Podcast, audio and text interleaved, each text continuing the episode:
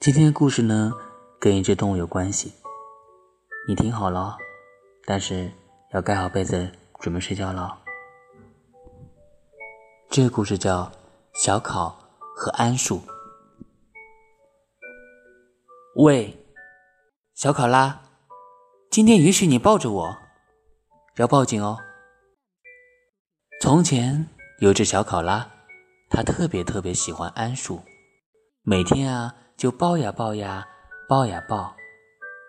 可是桉树嫌它热，想起来就把它摊开。然后小考拉就再爬上来，一把抱住，怎么也不松手。桉树对小考拉说道：“好热啊，你去那边待着好不好？”考拉听了之后，拿头蹭着桉树，蹭呀蹭，蹭呀蹭，就是不下去。当然了，等等到冬天的时候，桉树还会主动把考拉拽上来呢。喂，小考拉，今天允许你抱着我，要报警哦。好了，睡前故事讲完了，该睡觉了，晚安。